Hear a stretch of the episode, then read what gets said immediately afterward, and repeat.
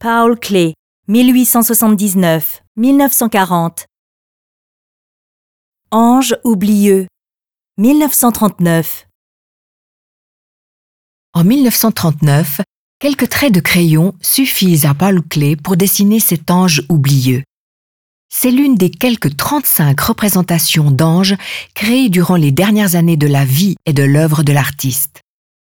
Leur aspect nous rappelle tout à fait l'image traditionnelle que nous avons de ces créatures douces et ailées, même si Clé réduit les ailes à des formes se terminant en pointe et qu'il peut, à l'occasion, en faire des êtres laids.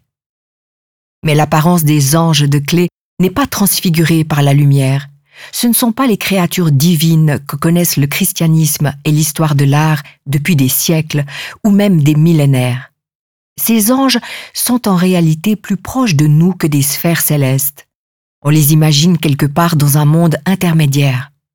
Ils se sont humanisés et permettent surtout à clé de faire référence à des états d'âme, des caractères et des singularités qui sont le propre de l'homme l'artiste évoque nos bons côtés tout autant que nos imperfections. Ces anges ont souvent gardé quelque chose de naïf et d'enfantin, ils demeurent en partie inachevés ou sont encore en formation.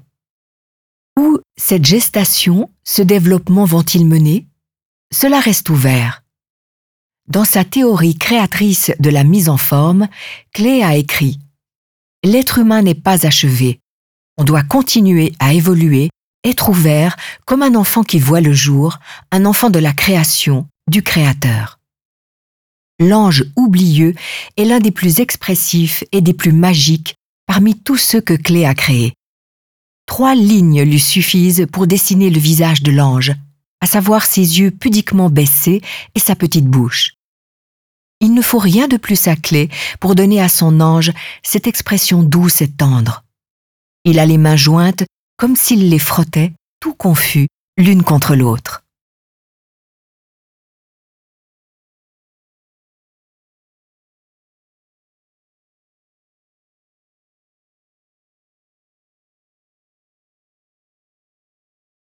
Visitez le Zentrum Paul Klee, Berne, et voyez les œuvres originales.